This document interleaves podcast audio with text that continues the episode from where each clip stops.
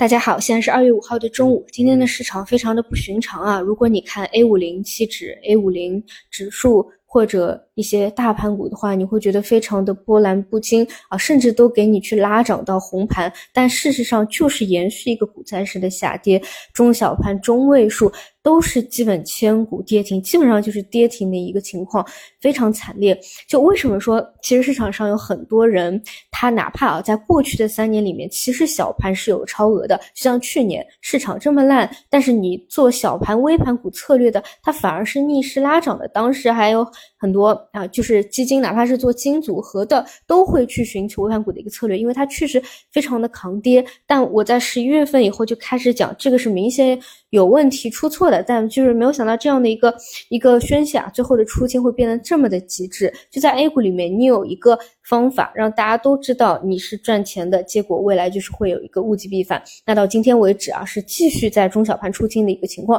其实，在我们这个市场里啊，有很多的呃经历过比较多的老手啊，他是不敢就是不敢去碰小盘股的，因为在过去。认就是好行情好的时候，你自不用说。但问题是行情不好的时候，遇到真正危机的时候，就是很多人就就是从来没有经历过这种小盘股有多么的可怕。你流动性一旦枯竭，它就是跌停跌停跌停，或者闪崩闪崩闪崩这种，而且是没有办法。就你要想这种。个股你跌下去了，你跌了三十个点、五十个点，它就是它是不可能再再立马就回来，它哪怕是反弹，它都是不会让你再回本的这样一种情况了啊，更不用说以前是按在跌停板上就几连跌停那种，这种是就是在呃历代股民心里啊，可能都有非常强的阴影，可能我们自己的家人朋友啊都是经历过的惨痛的一个教训，所以我个人的感觉就是。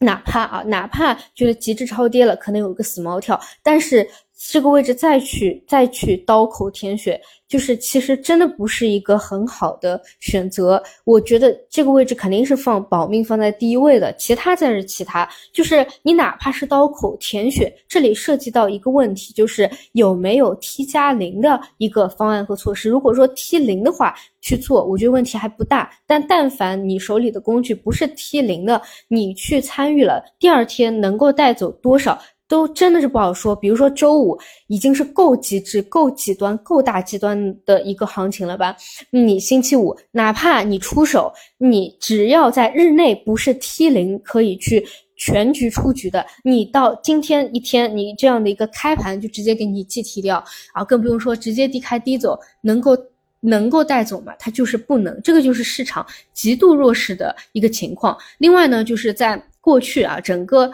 大的大的这个周期，大大的这个体系没有没有崩塌掉以前，呃，我我是经常聊一些历史的这个记录的。但是当这个已经是被打穿以后，再去提这些已经是没有任何的一个意义了，因为这就是一个全新的，我们没有人，没有任何一个人，哪怕他是从股市开门就。到现在为止都在操操作的老股民，可能都是没有遇到过现在新时期的一个新的问题的，所以这个时候真的不能再拿过去啊，你说最大回撤跌幅是多少这样的一个经验再去指导现在的一个交易了。反正我的观点就是一定要活下去，千万不能在这一波的，尤其是小盘股的集中暴跌里面去把去被被这个大部分的财富啊给去。给去挥发掉，这样一旦真正未来触底有暴力的反一个真的是大级别的那种行情，哪怕来了，那可能可能都跟我们是无关的了啊！就这样吧，以上就是今天的五篇内容，那我们就收盘再见。